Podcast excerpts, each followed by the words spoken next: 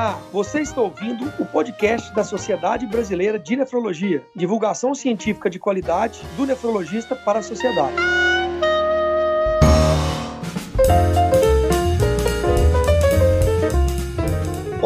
Do podcast da SBN. Eu sou Daniel Calazans, vice-presidente da Sociedade Brasileira de Nefrologia, e hoje falaremos sobre hipertensão arterial. Para falar desse importante tema e elucidarmos todas as dúvidas, tenho o prazer de contar hoje com o Dr. Rogério de Paula e Dr. Fernando Almeida. É uma satisfação enorme participar de você, com vocês nesse momento e gostaria que cada um pudesse se apresentar, falar de suas qualificações e suas principais atividades. Olá, doutor Rogério. Daniel, boa, boa noite. É um prazer enorme estar aqui conversando com, contigo, com com, o Fernando e com as pessoas que vão acessar é, a nossa, a nossa, nossa bate-papo. Bom, meu nome é Rogério de Paulo, Rogério Bombrates de Paulo, eu sou nefrologista, tenho, tenho um interesse especial na área de hipertensão, uh, sou, sou professor titular da Universidade Federal de Juiz de Fora e tenho doutorado na Escola Paulista de Medicina, que é a minha, meu xodó. Doutor Fernando. Olá, Daniel. Olá, Tariq. É, cumprimento a todas as pessoas que é, venham acessar essa conversa nossa. A gente agradece a oportunidade de estar presente e poder conversar com vocês sobre esse assunto que é tão interessante, a hipertensão arterial, que tanto nos cativa. Eu sou também nefrologista, sou formado na Escola Paulista de Medicina, na Unifesp, é, fiz lá o curso de, de medicina, depois residência médica, a, o doutorado, depois me mudei para Sorocaba, na Faculdade de Ciências Médicas da Saúde de Sorocaba, que é da PUC de São Paulo. É, logo depois que eu cheguei aqui, eu tive também um, um pós-doutorado nos Estados Unidos, na Cornell University, é, onde eu trabalhei bastante com o professor Thomas Mack, que também é muito conhecido de todos nós. Ele é um brasileiro, para os Estados Unidos na, na época da ditadura. E depois é, eu voltei para Sorocaba e sempre trabalhando na área de hipertensão, onde foi meu doutorado, e com doença renal crônica, né? Que eu acho que é, é o, a questão de interesse para nós hoje na nossa conversa. E eu agradeço mais uma vez a oportunidade de poder participar dessa conversa.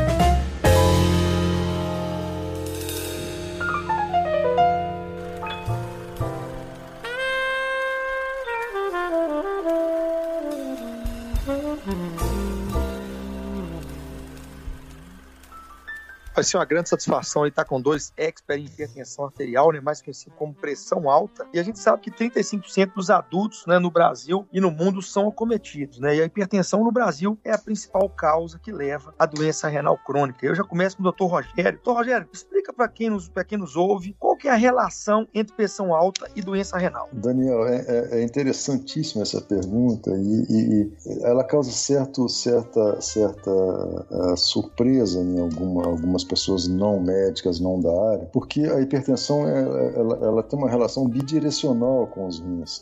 É, e nós, nefrologistas, sabemos disso. Uh, o, o, o, indivíduo que tem pressão alta, e são 35% dos brasileiros, inclusive eu, uh, tem é, como origem da hipertensão ou da pressão alta é, algum problema renal, alguma dificuldade renal na eliminação de sal, de sódio, uh, associado a diversos outros mecanismos. De modo que nós temos 35 a 40% dos brasileiros hoje hipertensos. por outro lado, essa paralelamente, essa doença, essa, essa, esse problema causa uh, falência dos rins em um percentual da população que é hipertensa, ou seja, a pressão alta é causa de uh, doença renal crônica, é uma das razões das pessoas estarem em diálise e no nosso país é a principal delas. No mundo ela é a segunda, no Brasil a primeira. Por outro lado, a relação bidirecional, né, de dupla via, se re, é, é representada pela seguinte situação: pessoas que têm problemas renais, que nunca foram hipertensos, mas que desenvolvem problemas renais, por exemplo, uma nefrite, uma glomerulonefrite, podem, por essa razão, tornar-se hipertensas, e isso se chama hipertensão secundária.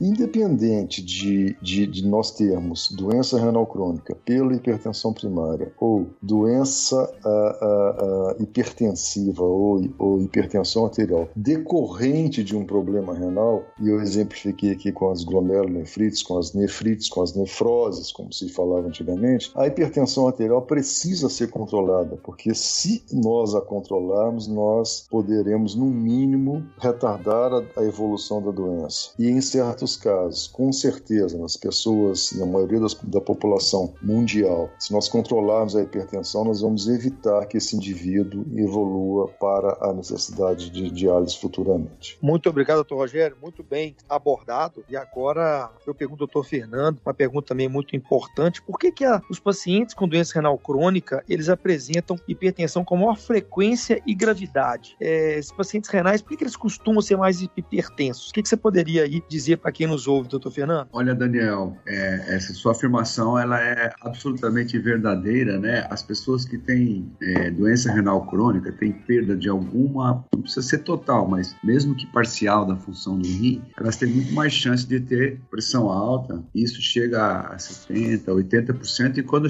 as pessoas, quanto mais progride a doença, maior o risco de ter pressão alta. Então, quem faz diálise, por exemplo, 90% tem hipertensão. E o principal mecanismo aí que está envolvido nesse processo de aumentar a pressão das pessoas que têm doença renal é a, a dificuldade que o indivíduo com doença renal tem para eliminar o sal. O sal, vocês sabem, é eliminado pelos rins, e quando os rins vão funcionando menos e menos, eles vão perdendo a capacidade de eliminar o sal. Então, cada vez que a gente come sal e o rim não consegue eliminar, esse sal vai ficando retido no organismo e ele retém líquido junto. Então, costuma causar também é, é, edema, que é o inchaço que aparece principalmente nas pernas, mas depois ele vai é, progredindo à medida que a doença renal aumenta. Às vezes tem uma retenção de líquido nem, necess, nem suficiente para apresentar o edema, o inchaço, mas é suficiente para aumentar a pressão. Então esse é o principal mecanismo que as pessoas com doença renal faz com que a pressão se eleve tenha hipertensão. E é uma hipertensão de maior gravidade justamente também por esse processo ter retenção de sal, mas também tem vários outros fenômenos acontecendo, a, a ativação de sistemas do sistema nervoso, por exemplo, ativação de alguns sistemas é, de hormônios que são responsáveis também por aumentar a pressão, é, entre eles é bem, muito conhecido o sistema renina, angiotensina, aldosterona, é, retenção de substâncias que também deveriam ser eliminadas pelos rins e que podem favorecer o aumento da pressão arterial. Então são vários vários desses mecanismos, às vezes a concorrência desses mecanismos é que é importante para que a pressão se eleve no, no, na pessoa com doença renal crônica e é, seja tenha características mais graves ainda. E além disso, é, também é inter, interessante que as pessoas com doença renal crônica eles têm uma hipertensão, é, além de mais grave, mantida por um período é, maior. Então, por exemplo, os indivíduos que têm, que têm doença renal crônica não, é, não têm uma queda fisiológica da pressão durante o sono. As pessoas com função do rim normal têm naturalmente uma redução da pressão durante o sono, porque desarmam uma série de, de mecanismos que fazem aumentar a pressão. Isso então diminui a, a, a pressão arterial durante o sono o indivíduo com doença renal crônica frequentemente é, não tem essa queda noturna da pressão. Então, isso aumenta ainda a gravidade da pressão das pessoas com doença renal crônica. Muito obrigado, doutor Fernando. Doutor Rogério, vamos falar um pouquinho sobre meta de controle de pressão agora, né? Os pacientes que fazem aí hemodiálise e diálise peritoneal, qual seria a pressão ideal, se é que existe, para essa população? O Daniel, você sabe, e, né, todos nós sabemos, é, é, muito difícil definir meta de pressão arterial para a população geral. E mais difícil ainda para as pessoas com doença renal crônica e, especificamente pacientes em hemodiálise. Nós sabemos que, que é, pacientes em hemodiálise, particularmente, apresentam oscilações pressóricas muito mais significativas, porque é, retém mais água é, no período interdialítico, ou seja, entre uma sessão de diálise e outra, e perde perdem muita água e de modo rápido, água e sal, eu digo, uh, nas sessões de hemodiálise, isso gera uma instabilidade muito grande. Nós temos muita dificuldade de definir isso e isso vale para o mundo todo. Já nos pacientes em diálise peritoneal, a, a, retirada de água mais, mais, mais gradual, pelo fato de fazerem diálise continuamente, sete dias na semana, e esse fenômeno uh, não existe. De qualquer modo, o que se preconiza hoje, a maioria das diretrizes, particularmente a brasileira, cujo capítulo tive o privilégio de coordenar, a brasileira de hipertensão, é, nós preconizamos que o indivíduo em hemodiálise é, ele, tem uma pressão inferior a 14 por 9 ao chegar na sessão de diálise e inferior a, a, a 13 por 8 ou 130 por 80 após a sessão de diálise. Ainda nessa população de, de, de indivíduos com doença renal crônica em diálise, existe um problema que nós temos que ficar, ao qual nós temos que, que, que estar atentos é, aqueles, aqueles pacientes que chegam com pressão superior a 160 milímetros de mercúrio ou inferior a 110 milímetros de mercúrio, ou seja, pressão sistólica maior que 16 e pressão diastólica, pressão sistólica menor que 11, apresentam maior risco de problemas cardiovasculares. O que quer dizer isso? Quer dizer que um indivíduo hipertenso tem problemas cardiovasculares se ele for renal crônico, acima de 16 de sistólica. É, por outro lado, se ele tiver abaixo de 11 de sistólica, 110 milímetros de mercúrio, também terá. Então, é, é, importante as pessoas estarem atentas para essa, é, isso se chama curva em U, né? vai decrescendo a mortalidade de 200, 180 até 160, mas pra, pra, pra, vai aumentando. a partir daí piora a situação e abaixo de 110 também piora. Já em CAPD, nós é, é, entendemos como meta é, mais indicada, e isso vale para a nossa diretriz, para a americana, para a europeia, para várias, pressão arterial menor que 130, é, que 80. 3 por 8, desculpa. Muito bom, doutor Rogério. E para o transplantado renal, o que, que, você, que, que você pode nos dizer sobre essa população? Nos transplantados renais, é, a, a meta permanece a mesma. Nós preconizamos na diretriz brasileira de hipertensão, e aqui a gente concorda com a diretriz americana de hipertensão, que menor que 130 por 80 ou menor que 13 por 8 é a pressão ideal para indivíduos de alto risco cardiovascular. Indivíduos é, com doença renal crônica são pessoas com alto risco cardiovascular, como outros, como diabéticos, como, como pessoas com problemas é, coronarianos, etc. Nessa população, o que se preconiza é menor que 130 por 80 ou 13 por 8, e particularmente no indivíduo transplantado renal, é, o uso, é, o fármaco preferencial, o medicamento preferencial para tratamento da hipertensão continua sendo é, os antagonistas de cálcio, as medicações dessa família, porque eles preservam mais, aparentemente, preservam mais a função renal.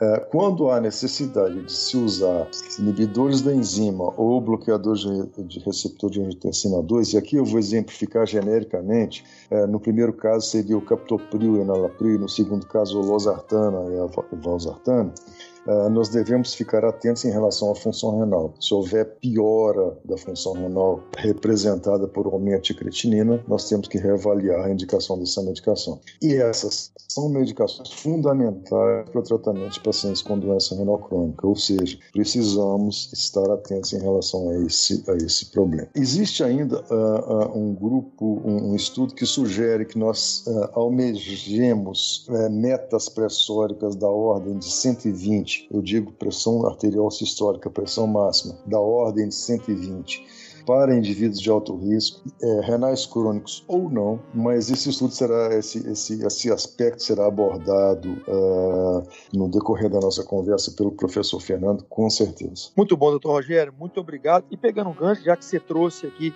essa análise do sprint, né, eu acho que a gente poderia abordar isso com o doutor Fernando. Né? Ele, ele, na verdade, é um trabalho muito conhecido por todos nós nefrologistas, mas o público geral também, eu acho que é importante ter conhecimento e ele fala que, na verdade, existem benefícios né, da gente manter aquela pressão sistólica ali, em valores ali próximos ou menores que 120, né?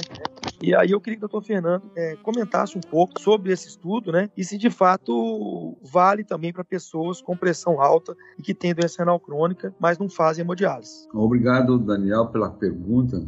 É, eu queria para o público leigo explicar um pouco como são feitos esses estudos, grandes estudos, né? São estudos internacionais, feitos em vários países, em vários centros, e incluem um número de pacientes muito grande. E isso dá uma estrutura e uma força de, de para o estudo muito importante, porque os resultados dele são é, generalizados, porque eles foram feitos com uma população muito grande. O risco de ter erros no estudo é pequeno. E foi o que aconteceu com esse estudo chamado chamado SPRINT, que na realidade era um estudo que procurava comparar é, se controlar a pressão com valores é, abaixo de, de 12 de sistólica ou 120 né, é, milímetros de mercúrio, é, comparado com o valor abaixo de 14 ou 140, se isso fazia diferença. E o estudo incluiu é, mais de 9 mil pessoas com pressão alta e risco cardiovascular alto também, e entre eles tinha mais de 2.600 pacientes com doença renal crônica. Então é um estudo muito robusto, que traz muita informação e ele de fato modificou a maneira de, de, pensar sobre isso, porque ele mostrou que trazer os valores de pressão abaixo, ou se aproximaram na realidade, a, a, para cada indivíduo era pensado em trazer para baixo de 120 ou 12 de pressão máxima, mas é, em média eles ficaram por volta de, de 12 mesmo, contra quase 14 do grupo que era o grupo de controle. E o que ele mostrou que no grupo que trazia a pressão para valores mais baixos, reduziu a mortalidade em 25%. É, é um dado muito importante isso. E ele estuda, inclusive, teve uma característica que foi suspenso é, é, preventivamente antes de, de, de, terminar, porque os dados estatísticos mostraram que, que eles eram não precisava chegar até o fim do estudo para demonstrar a proposta do estudo, que era reduzir a pressão a valores mais baixos. E por que, que isso acontece às vezes com alguns estudos, interromper? Porque você está submetendo alguns indivíduos a um risco desnecessário. Então o estudo é interrompido para dar oportunidade para as outras pessoas que estão no grupo controle, por exemplo, ter o mesmo tratamento que o, o grupo está é, é, experimentando. Então foi isso que aconteceu nesse estudo, muito importante. E entre os pacientes com doença renal crônica, reduzir a pressão para valores próximos de 120 também, ou 12 de pressão máxima, também trouxe benefício de redução de mortalidade. Mas como esses pacientes são um grupo de maior risco de complicações, de outras, de outras comorbidades, de outras doenças associadas, e, e são pacientes um pouco mais frágeis, mais idosos, eles acabaram tendo um risco maior de ter piora da função do rim, é, quedas, é, quedas principalmente provocadas por queda da pressão quando ficavam em pé, aumento do, dos níveis de potássio no sangue, que obrigava a, a, reduzir o tratamento, mas eles também se beneficiaram. Se você fizer a soma dos efeitos todos, também é preferencial que faça que, que reduza a pressão para esses valores mais baixos. O grande problema, e aí uma, uma, uma associação né, de, de uma, é uma coisa que chama CADIGO, que é uma, uma iniciativa global para estudar as doenças renais de várias naturezas e fazer recomendações para isso. Então é um grupo, são todos vários especialistas, nefrologistas do mundo inteiro que se reúnem nessa tipo de uma associação. E essa associação então recomenda esses valores mais baixos de pressão é, e os nefrologistas seguem. A recomendação importante que a associação faz também é que é, o, a medida da pressão arterial siga os mesmos, os mesmos princípios que foram feitos no estudo, que é uma medida rigorosa da pressão arterial. Medir várias vezes, é, com o paciente em condições adequadas, é, sentado, depois de cinco minutos, não tendo ingerido comida. Então, tem uma série de detalhes de, de medidas de pressão que são válidas para aquele estudo, porque os dados vieram de um estudo com que a pressão foi medida desse jeito.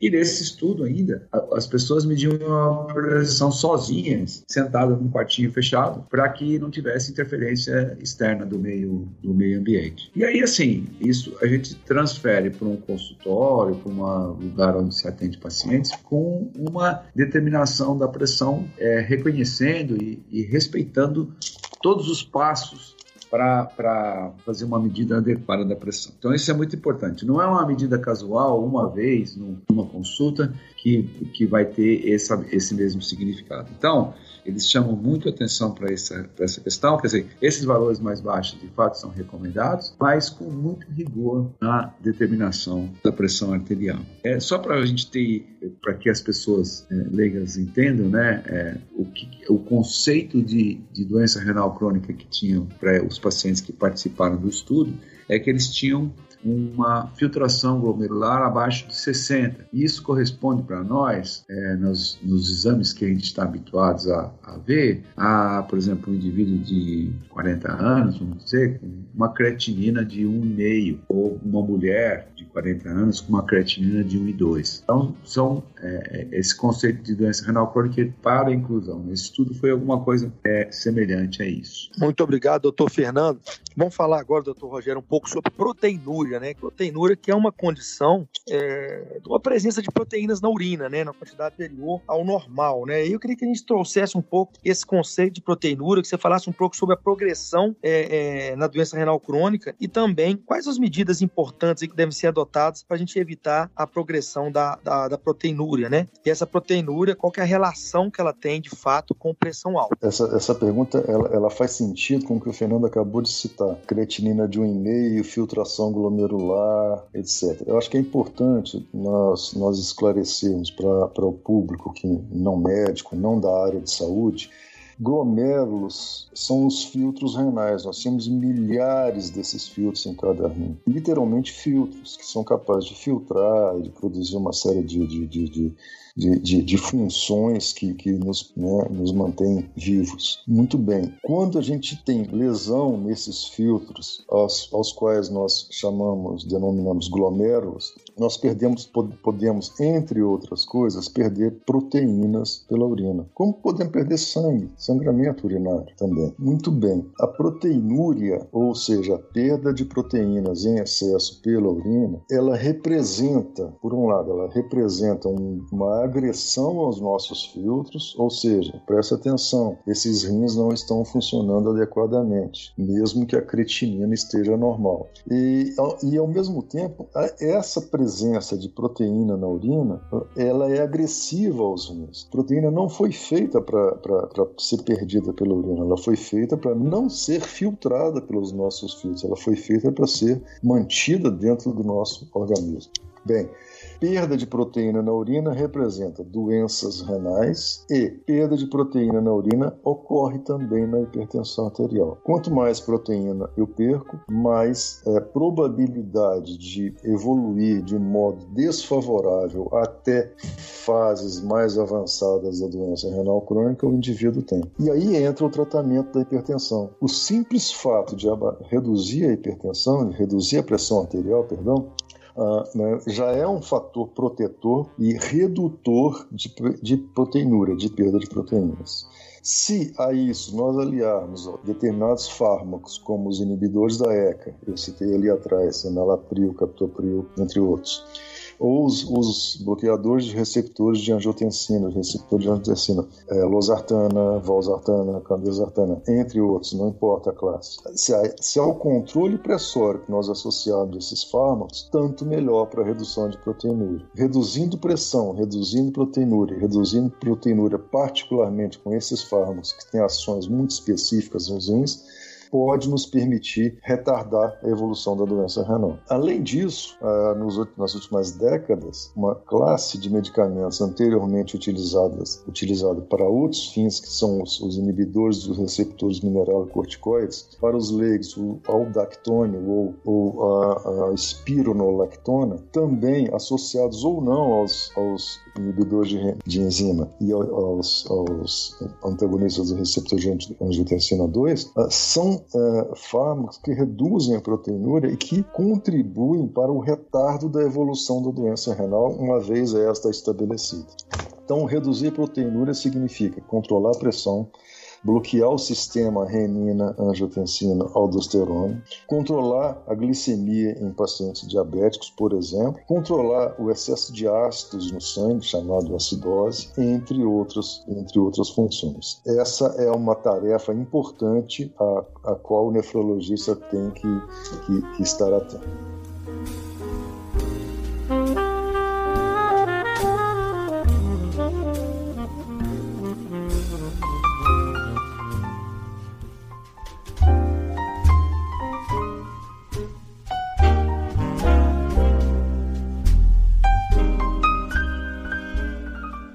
Perfeito, doutor Rogério, muito bem abordado. Vamos tratar agora de um tema que é a mortalidade por doenças cardiovasculares, né? E essa população realmente de doença renal crônica, ela a gente sabe que é muito elevada, né? Eu queria que o doutor Fernando abordasse um pouco as explicações disso e também como que a gente pode é, atenuar é, esse problema. É isso, Daniel, é um fato observado em pessoas com doença renal crônica, mesmo as pessoas jovens com doença renal crônica, é, tem um risco de problemas cardíacos e vasculares muito maior do que a população normal. É, de fato, as pessoas com doença renal crônica têm muito mais chance de falecer por essas complicações cardiovasculares do que pela própria doença renal crônica, pela progressão da doença renal crônica. E por que, que isso acontece? Na realidade, é uma junção de fatores. Entre eles, o principal é a pressão elevada. Como ela é como ela está elevada e tem mais dificuldade para controlar, ela passa a ser um, um fator de, de agressão para os vasos sanguíneos, para o coração,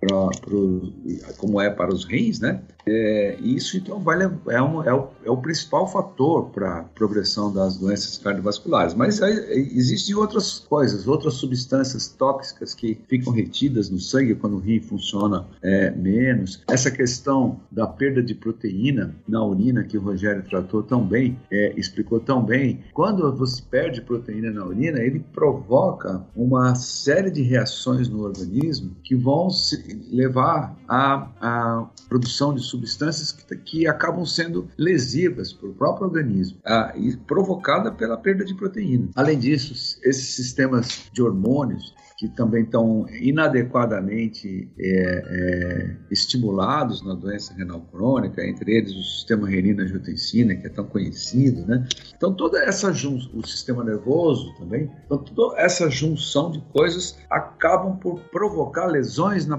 na parede dos, dos vasos sanguíneos. É, então essa nos vasos sanguíneos do coração ele pode provocar o um infarto, nos vasos sanguíneos do cérebro ele pode provocar o, o derrame cerebral, o AVC é, a lesão dos próprios rins, como nós estamos redundantemente aqui falando. E uma outra coisa muito importante que é essa pressão alta e o excesso de líquido no organismo sobrecarrega o coração. Então o coração sofre muito com isso, ele tem que se adaptar a essas, essas alterações, mas ele vai se desgastando mais rapidamente. Então tudo isso faz com que as pessoas com doença renal crônica tenham problemas cardiovasculares muito mais sérios, muito mais graves e precoces. Isso que leva a essa grande mortalidade. O que, que, se pode fazer, então, é a sua pergunta segunda, né? Como, como a gente, o que, que a pessoa com o, o médico e a pessoa com, com doença renal crônica pode fazer para ajudar nesse sentido de evitar essas lesões, tentar controlar melhor essas coisas. Então, o principal delas é manter a pressão dentro das metas recomendadas. Por isso que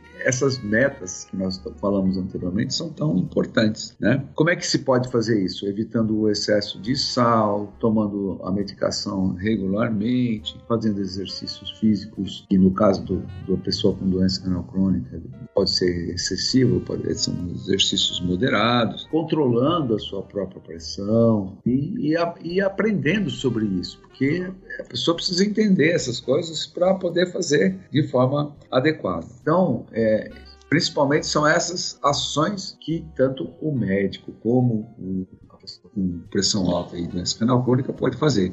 E entre os, a adesão aí apropriada aos medicamentos, essa, essas duas classes de medicamentos que o Rogério citou são indispensáveis tanto para controlar a pressão como para proteger os rins é, da progressão da doença renal, que são os, os, inibidores da enzima conversora, que é o enalapril, o captopril e os outros e os sucedâneos, e é os zartans, losartan, candesartan e assim por diante. Então, é, é, é, em resumo, essas são as ações, as explicações porque os indivíduos têm é, doenças cardiovasculares mais é, precoce e mais, e mais frequente e como eles podem ajudar nessa, nessa adequação aí do tratamento. Muito bom, doutor Fernando. Muito obrigado pela resposta. Nós já estamos chegando aí na reta final. O podcast passou num minuto. Papo muito prazeroso, muito conhecimento compartilhado aí. E queria que o doutor Rogério falasse um pouco sobre o que tem aí de novidade, é, de novos tratamentos para paciente com doença renal crônica, sobretudo do ponto de vista medicamentoso. Tem algo aí é, que você poderia abordar, doutor Rogério? Sim, Daniel. Nós temos algumas notícias interessantíssimas para pessoas com doença renal crônica. Ah, eu começaria dizendo sobre os, falando sobre os antagonistas dos receptores mineralocorticoides, cujo representante mais antigo que nós temos de longa data é o aldactone ou espironolactone. É, o aldactone ele é benéfico para renais crônicos, tanto fora quanto da diálise, como, como, como aqueles em diálise mas ele tem um inconveniente de provocar aumento do potássio. Nos últimos anos, nas últimas décadas, eu tive o, o, a oportunidade de trabalhar com um desses antagonistas, que é o eplerenone, quando eu fiz meu pós-doutorado com o Dr. Hall nos Estados Unidos. É, e a gente observa, observou que essa, esses fármacos reduzem proteinúria. Vários estudos mostram que o dactone, eplerenone, etc., reduzem proteinúria. Reduzir proteinúria significa também proteger rim, além de reduzir pressão. Recentemente nós participamos, recentemente eu digo há 5, 6 anos atrás, isso em medicina há muito pouco tempo, vocês sabem disso, de, de dois estudos, o Fidélio e o Fígaro, com um novo inibidor desses, que é o finerenone. E o que, que se observou? É um estudo multicêntrico, como o Fernando já explicou previamente, milhares de pacientes, e o que se observou é que pacientes com diabetes e com doença renal crônica, quando tratados com o finerenone, do mesmo modo que pacientes com diabetes e com insuficiência cardíaca, quando tratados com o finerenone, esses estudos se chamam Fígaro, Fidélio e Fígaro, pela ordem. Uh, esses pacientes apresentavam melhor evolução da doença renal, ou seja, caminhavam mais lentamente para a perda da, da função renal e da necessidade de diálise e apresentavam menor necessidade de internação por eventos cardiovasculares, por problemas cardiovasculares. Quer dizer, é um estudo muito interessante que colocou esse fármaco agora, o finerenone, como uma opção terapêutica disponível para o mundo todo para tratamento de pacientes diabéticos com doença renal crônica, com cardiopatia, com doença cardiovascular, conforme o Fernando acabou de dizer. Eles provocam hiperpotassemia, aumento do potássio? Provocam, mas de um modo muito menos intenso do que os antigos, o Aldactone e o Pleranone, com o qual eu trabalhei, por exemplo. Por outro lado, é, é, também uma boa notícia, existem fármacos atualmente que, que, que quelam o, o, potássio, ou seja, impedem a absorção do potássio, fazem, fazem com que nós eliminemos o potássio que seria absorvido pelo intestino. Um desses está sendo avaliado pela Anvisa, foi aprovado pela Anvisa, eu não, eu não consigo achar em farmácia nenhuma no Brasil, mas ele, ele já existe já está aprovado, que é o, o zircônio, o loquelma, e o outro é o patirômer, o patiromer, que, que também provavelmente será, será será utilizado futuramente. Por que, que eu estou citando esses fármacos? Porque quando eu uso, quando nós utilizamos PRIO, captopril, enalapril ou losartana, os TANs, que são extremamente úteis para o controle da doença renal, eles podem provocar hipercalemia. E esses fármacos agora vêm antagonizar esse aumento do potássio ou hipercalemia ou hiperpotassemia. Então isso é muito interessante. Uh, abre uma nova perspectiva para o tratamento clínico do paciente, do, do paciente com, com, doença renal. Outra classe muito, muito uh, promissora são os inibidores SGLT2. Esse nome complexo significa que são fármacos que impedem que os rins absorvam, reabsorvam a glicose que chega, que lá chega, ou seja, que aumentam a excreção de glicose pelos rins em pacientes diabéticos, contribuindo para o controle da doença é, do diabetes. Nós achávamos ao início, quando esses fármacos foram, foram colocados no mercado, foram colocados em estudos, que seriam fármacos apenas para tratamento de diabéticos. E o mais interessante, além de tratar diabético, eles reduzem um pouquinho a pressão arterial e reduzem de modo muito significativo a mortalidade cardiovascular, que o Fernando também acabou de colocar como sendo uma, uma, uma particularidade no paciente com doença renal crônica. Ou seja, nós temos mais uma classe de fármacos que atua na, na, na, na doença renal diabética, que protege o paciente diabético com a, a doenças cardiovasculares e que, inclusive, protege pacientes não diabéticos com doença cardiovascular, diminuindo a internação e diminuindo a mortalidade. Então, a notícia é interessante. Nós temos, temos pelo menos duas classes farmacológicas a serem é, introduzidas, isso já introduzidas no mercado, a serem melhor é, é, conhecidas no, no futuro próximo que podem trazer uma proteção adicional ao paciente com doença renal crônica. Isso é muito interessante e essa é a novidade que nós temos. Muito obrigado, doutor Rogério. Estamos chegando aí na reta final. Vou fazer uma pergunta final para cada um e depois a gente vai abrir aí para as despedidas e os comentários finais. Eu queria que o doutor Fernando falasse um pouco, né? A gente já citou aqui que a pressão alta, a hipertensão arterial, é a principal causa que leva a doença renal crônica nos estágios mais avançados, né? Onde a creatinina chega em valores bem elevados e a pessoa precisa de fazer terapias renais substitutivas, seja a hemodiálise, a diálise peritoneal ou o transplante renal. E nós vamos falar um pouco sobre prevenção. Então, eu queria que, sem duas palavras, se for possível, doutor Fernando, falasse o que, que as pessoas podem fazer para evitar e para melhorar é, os hábitos de vida, pressão alta a longo prazo. Uma pergunta muito boa, e principalmente quando é dirigida ao público leigo, né? Como o paciente pode contribuir, na realidade, né,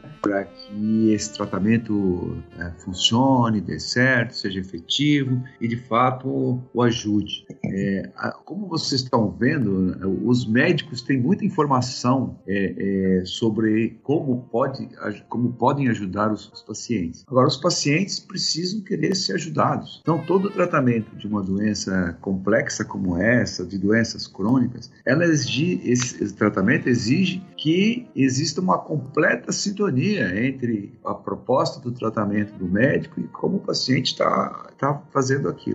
Não adianta você ir o paciente no melhor médico que conheça todas as medicações adequadas, os diagnósticos, os, etc., o controle, se ele não seguir o tratamento. Então, essa, essa harmonia entre a proposta do tratamento, que, que tem que ser discutida com o paciente também, porque ele é, precisa ser capaz de fazer, né? Então, tem que respeitar as individualidades do paciente. Então, isso é extremamente importante. Então, quando, quando você, paciente, for ao médico, vá com disposição, vá com, não, não de receber uma coisa mágica, mas de receber uma orientação que você precisa fazer para poder é, a, ajudar no seu no tratamento do seu problema. É, e nesse sentido, na doença renal crônica, o que, que o, o paciente pode fazer? Ele pode, é, é fundamental é, evitar o excesso de sal, porque nós já cansamos de falar aqui que o sal é um, um elemento central aí na, na, na, questão do aumento da pressão e da progressão da doença renal crônica. Fazer os exercícios regulares, tomar a medicação de forma, da forma recomendada. Uma coisa interessante é fazer a automedida da pressão arterial. Isso é uma coisa. Tem estudos mostrando que as pessoas que têm um aparelho de pressão em casa tem que ser aparelho validado, aparelho de qualidade. É, não é qualquer aparelho. E, e, preferencialmente aparelho que usa no braço, não no punho. É, porque esses de punho têm muita variabilidade, acabam causando até confusão. É, mas é, quando esses aparelhos são usados de forma adequada, eles auxiliam muito a pessoa saber o que está acontecendo com a pressão, porque infelizmente pressão quando está alta ou está mais baixa, ela não dá, não dá aviso, não tem diferenças no seu bem-estar então, é, só sabe como é que está a pressão fazendo a medida. Então, essas medidas feitas em casa ajudam muito o controle da pressão e é uma resposta adicional para o médico também. E procurar se informar quais são as coisas que você pode fazer para ajudar no, no controle da pressão arterial. Então, essa harmonia entre a proposta de tratamento pelo médico, dentro daquilo que o paciente pode fazer e pretende fazer, é, é fundamental, Daniel, para que o tratamento seja adequado e, de fato, contribua para reduzir a progressão da doença renal. Excelente, Fernando. E vamos chegando aí na reta final. Eu queria é, que o meu amigo Rogério falasse um pouco sobre hipertensão secundária, conceituasse de forma objetiva, público leigo, o que é essa hipertensão secundária e quando que a gente deve suspeitar desses casos. Daniel, essa é outra pergunta fundamental. Eu acho que, que você pegou, pegou no, no, no cerne da questão, tanto na questão na pergunta que você acabou de fazer ao Fernando quanto nessa. Eu estava ao início dizendo que hipertensão ou pressão alta é a maior causa de doença renal crônica no Brasil e, e a segunda maior no mundo. O que, que é hipertensão secundária? É exatamente aquilo que eu tentei falar, mas que precisa ser melhor esclarecido, sim. É um indivíduo que não tem é, é, hipertensão, aquela de origem familiar, aquela que tem um componente genético, que, que nós todos conhecemos, que acomete 35% dos brasileiros adultos é, mas ele tem hipertensão. E aí, é, é, quem é esse indivíduo? Ele não tem história familiar, ele é geralmente jovem, muito o, jovem ou muito idoso. Ele, é, obesidade é uma causa de hipertensão secundária, hoje considerada uma causa de hipertensão secundária. É um indivíduo que usa determinados fármacos ou, ou drogas que podem provocar elevação da pressão, como corticoides, como pílulas anticoncepcionais, que hoje em dia cada, dia, cada vez causam menos hipertensão secundária. São indivíduos que não têm uma razão de ser para eh, terem hipertensão primária e aparecem subitamente hipertensos. Crianças, então, uh, normalmente se, uh, nós nos tornamos hipertensos primários na faixa dos 40 anos para cima e as mulheres um pouco mais na altura da menopausa. Uma menina de 15 anos, hipertensa, hipertensão grave, com lesão de coração, lesão renal, nós temos obrigatoriamente que pensar em causas secundárias de hipertensão. Então, aquilo que foge ao contexto, aquilo que foge ao habitual, tem que nos alertar. Crises hipertensivas, lesão cardíaca, lesão renal, uh, às vezes AVC em paciente relativamente jovem, hipertenso, hipertenso grave, não responsível ao tratamento, resistente, nós temos que pensar em causas secundárias de hipertensão. Além disso, e apenas para finalizar, pessoas com sangramento urinário com hipertensão, com uma proteinúria discreta. Isso não pode ser desconsiderado. Mulheres jovens que fazem intoxemia gravídica, ou seja, que fazem pré-eclâmpsia, eclâmpsia, necessariamente têm que ser investigadas para causas de hipertensão secundária, caso elas persistam após a gestação, após o parto, hipertensas e ou com proteinúria e ou com hematura. E essa, essa informação tem que, tem que ser colocada para a população geral, porque o que se faz é, passou a gravidez, acabou, acabou controlou a pressão, a pessoa né, hum, não vai mais ao médico por qualquer razão que seja. E realmente precisa ir, precisa ser investigada, porque grande parte dos casos de hipertensão são causados por doença renal. E grandes, grande parte dos casos de hipertensão na gravidez também são causados por doenças renais que podem passar de modo desapercebido, tanto pelo médico quanto pelo cliente, pela pessoa que é hipertensa. Eu espero ter, em poucas palavras, ter é, falar de hipertensão secundária, porque isso é um mundo e realmente é, não daria para falar nesse tempo. Obrigado, Daniel. Doutor Rogério, doutor Fernando, que prazer. Foi um papo muito prazeroso. Eu tive uma verdadeira aula aqui de hipertensão. Aprendi muito com vocês. Só tenho a agradecer. Minha gratidão aí pelo aceite. Agradeço a toda a diretoria da Sociedade Brasileira de Nefrologia. Agradeço ao Tarek, ao Deviante pelo apoio e vamos em frente nossos ouvintes que crescem a cada dia. E para finalizar, eu vou deixar que cada um faça suas considerações finais, possa se despedir e tratar um tema aqui que não foi é, é, abordado. A gente são muitas coisas importantes desse tema tão relevante que é a hipertensão arterial, né, a pressão alta. A gente deixou de falar de várias coisas que não deu tempo, passou realmente num minuto, uma hora de conversa, mapa, MRTA, e vou deixar vocês à vontade para tratar um tema que eu não tratei, que vocês gostariam de trazer para elucidar o público e depois se despedir e fica encerrado o nosso episódio. Meu muito obrigado. Olha, é, a questão do estudo sprint. O estudo sprint é um estudo assim, excepcional, é um estudo que vai ficar na história. Aliás, já ficou, influencia as, as orientações no mundo inteiro para o tratamento da hipertensão. E o Fernando colocou isso claramente. Uh, além disso, ele colocou também claramente que no estudo sprint as pessoas avaliavam a pressão, mediam a pressão, é o que se chama de medição autoaferida da pressão. Uh, o médico estava longe da sala, não tem aquele estresse da presença do médico, a técnica de aferição era toda aquela que ele já descreveu, etc, etc. E com base nesse estudo se preconizou, e algumas diretrizes preconizam, inclusive a nossa diretriz de nefrologia, o CADIGO, uh, 12, 120 de pressão arterial máxima sistólica.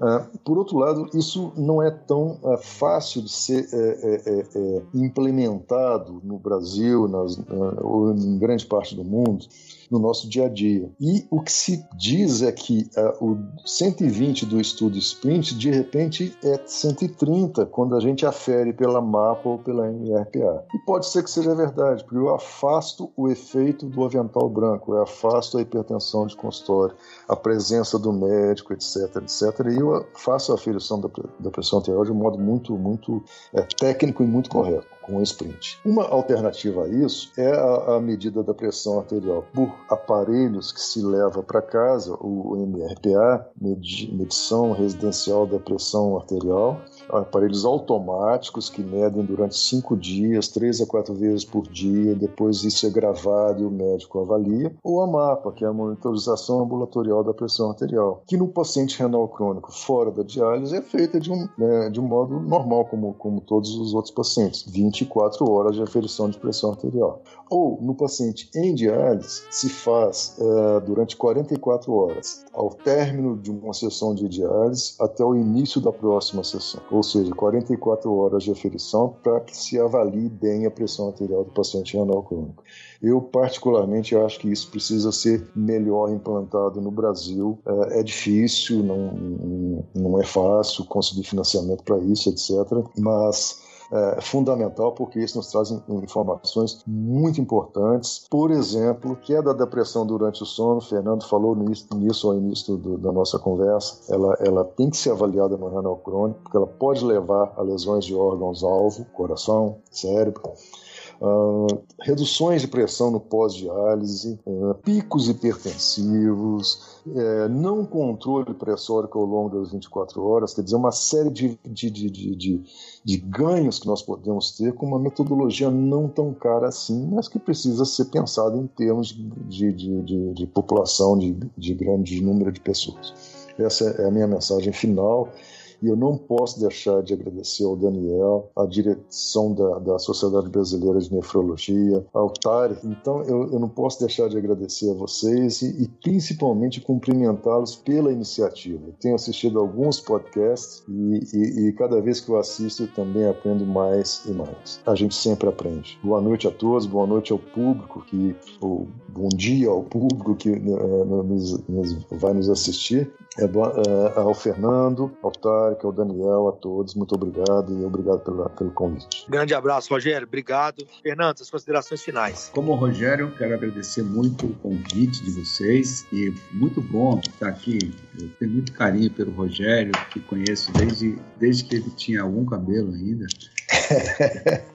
e tivemos juntos em muitas ocasiões, então é um grande companheiro, e parabenizar, como o Rogério já fez, a direção da Sociedade Brasileira de Nefrologia pela essa iniciativa de trazer essas informações dirigidas ao público leigo. Quando eu soube que era para falar para o público leigo, eu fiquei mais interessado ainda, fiquei muito entusiasmado. Nos últimos 11 anos, eu tenho coordenado um mestrado de educação nas profissões da saúde, e essa de fato é uma área de muito interesse para mim. É, e eu acredito, sinceramente, que os, os pacientes são fundamentais para que o sucesso do, do, tratamento ocorra. Então, é muito importante esse trabalho com as, com as pessoas que têm a doença, que elas conheçam melhor a sua doença, que elas tenham essas iniciativas para ajudar o controle. Então, isso é, é absolutamente fundamental. O Rogério falou da medida residencial de pressão arterial, que é uma coisa que pode ajudar muito.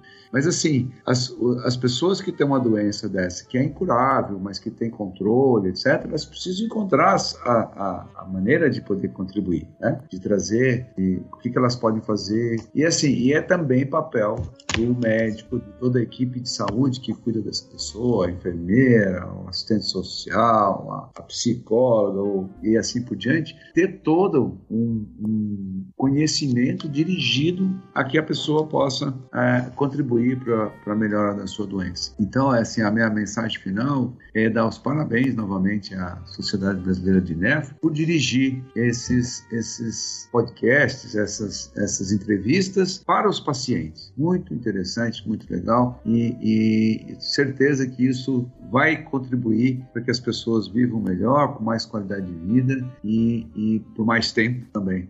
Então, mais uma vez, obrigado, Daniel, Tarek e todo o pessoal da retaguarda aí nessas gravações.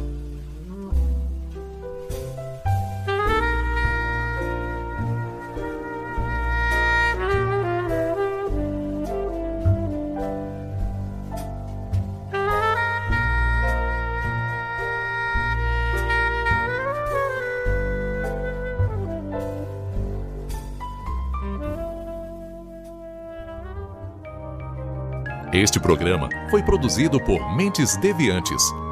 deviante.com.br. Este programa foi editado por Tapcast. Edições e produções de podcast.